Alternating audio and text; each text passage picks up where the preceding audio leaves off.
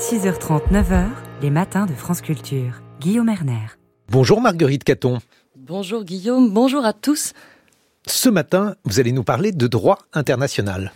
Près d'une semaine s'est écoulée depuis l'attaque du Hamas sur Israël et chacun comprend qu'on n'en est encore qu'au début du conflit. Mais déjà, il faut trouver des mots pour qualifier les faits, terrorisme, crime de guerre, crime contre l'humanité. Ces mots qui font peur sont aussi une promesse de justice pour l'avenir. Bonjour Johan Soufi. Bonjour.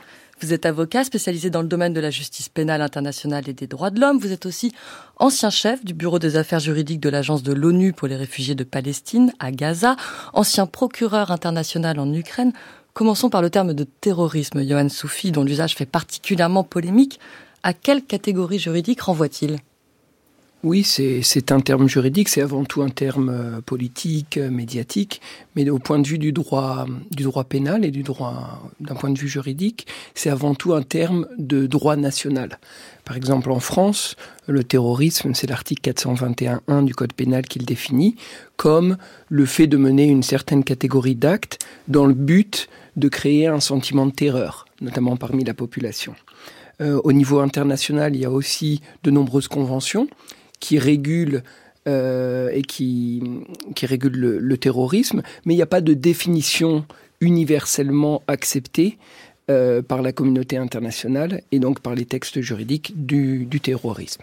Alors, il n'y a peut-être pas de texte universellement accepté, mais il y a quand même eu des tentatives de définition, notamment à l'ONU. En 2004, le Conseil de sécurité décrit les actes terroristes comme des actes criminels dirigés contre des civils dans l'intention de causer la mort ou des blessures graves ou la prise d'otages dans le but d'intimider une population, de contraindre un gouvernement à accomplir un acte ou à s'abstenir de l'accomplir.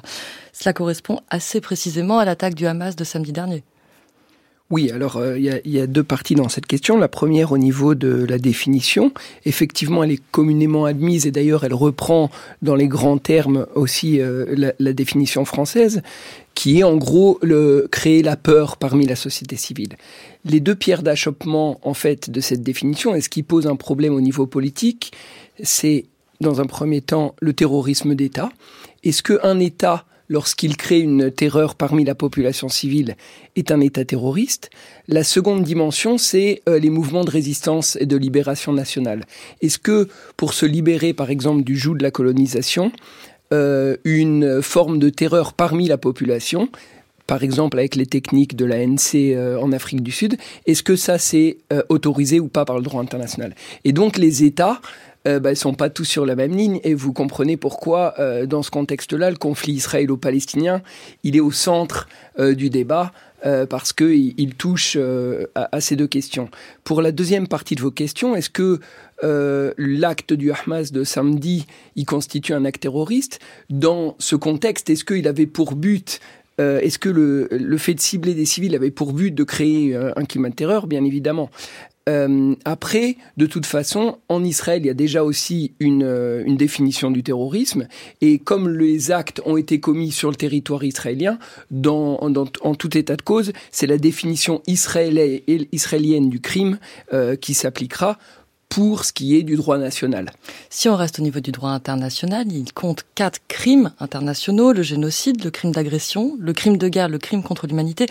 Les plus faciles à repérer peut-être actuellement, ce sont peut-être les crimes de guerre. Encore faut-il que la situation de guerre soit avérée. Israël et les Palestiniens sont-ils techniquement en guerre, Johan Soufi Et si oui, depuis quand? Oui. Or, c'est une. D'abord, c'est une question très complexe parce que euh, euh, dans la guerre, il y a de l'intensité, il y a des moments de répit, il y a des moments, euh, mais il n'y a pas eu de paix. Sur le territoire israélo-palestinien. Après, ça aussi, c'est une nouvelle question juridique. Mais en gros, depuis 1967. Et c'est aussi la raison pour laquelle on considère aujourd'hui que Israël est une puissance occupante. Alors occupante, ça veut dire quoi? Ça veut dire que dans le cadre du droit des conflits armés, vous avez le droit, en droit international, d'occuper temporairement un État pour les besoins de la guerre.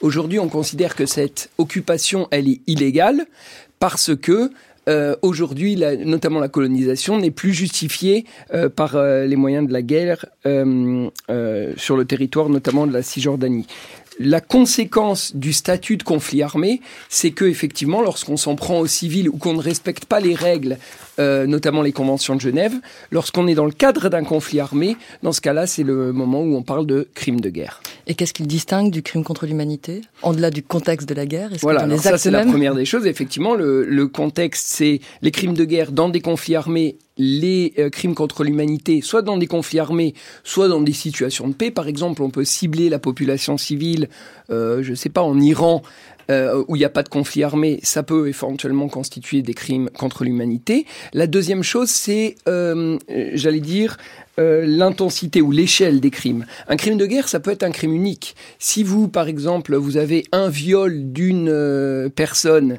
dans un contexte de guerre, d'un civil, ça va constituer un crime de guerre. Le crime contre l'humanité, c'est une attaque généralisée ou systématique contre une, menée contre une population civile. Et donc, euh, pour reprendre euh, l'exemple, euh, l'attaque du Hamas, comme vraisemblablement elle a ciblé toute une population civile, elle pourrait être qualifiée éventuellement de crime de guerre et de crime contre l'humanité, mais à l'inverse, s'il est prouvé aussi que l'attaque euh, de Gaza ne distingue pas entre non seulement entre les combattants et les civils, mais en plus cible délibérément la population civile euh, palestinienne de Gaza, on pourrait éventuellement considérer qu'il s'agit de crimes contre l'humanité en plus de crimes de guerre. Est-ce que le caractère en partie confessionnel du conflit peut pousser vers la qualification de génocide? C'est une possibilité euh, qui devrait euh, alors ça être analysé dans quelle dimension. Il y a toujours dans les conflits euh, une dimension ethnique religieuse. La définition du génocide c'est de commettre des actes euh, avec l'intention de détruire en tout ou en partie un groupe en raison de son ethnie ou de sa religion ou de sa nationalité.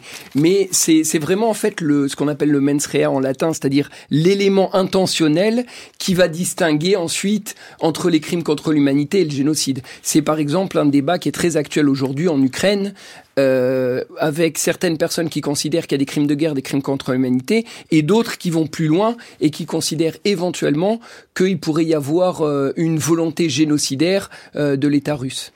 Évidemment, là, on discute de tout cela de manière très théorique. On juge sur des vidéos difficiles à authentifier en ce qui concerne les actions du Hamas. Le blocus de Gaza, c'est peut-être un peu plus clair, mais surtout, la question, c'est pourquoi, concrètement, la Cour pénale internationale n'ouvre pas d'enquête alors qu'elle l'a fait en Ukraine? C'est une très bonne question. C'était d'ailleurs euh, l'objet de ma tribune dans le Monde il y a malheureusement euh, il y a quelques semaines, hein, malheureusement prémonitoire. Euh, D'abord dire que le temps de la justice c'est pas le temps militaire et le temps médiatique politique. la justice prend du temps, les enquêtes ça prend du temps, notamment dans les zones de conflit. La deuxième chose, c'est de dire que la Cour pénale internationale est en, a une compétence quasi universelle, en tout cas 123 États partis, et, donc, euh, il y a aussi des situations en Ukraine, au Myanmar, en République démocratique du Congo. Et donc, la Palestine est une situation euh, parmi les autres. Mais euh, je suis totalement d'accord avec vous. Aujourd'hui, le silence du procureur de la Cour pénale internationale, quand on voit son dynamisme en Ukraine, il est non seulement assourdissant, mais il constitue, à mon avis, une faute morale et juridique. Parce qu'aujourd'hui, on le voit bien, conflit israélo-palestinien et la situation en Palestine qui existe depuis, euh, elle n'est pas nouvelle, elle existe au moins depuis euh, depuis 2014 euh, pour ce qui concerne la CPI, la saisine de la CPI. Elle, elle, cristallise l'attention de la communauté internationale et aujourd'hui, faute de, de solutions politiques, seule la Cour pénale internationale peut jouer un rôle euh, favorable dans ce conflit. Merci beaucoup, Johan Sophie, d'être venu en studio répondre à nos questions. Je rappelle que vous êtes avocat spécialisé en droit international, ancien chef du bureau des affaires juridiques de l'Agence de l'ONU pour les réfugiés de Palestine à Gaza, ancien procureur international en Ukraine. Merci. Merci, Marguerite Caton.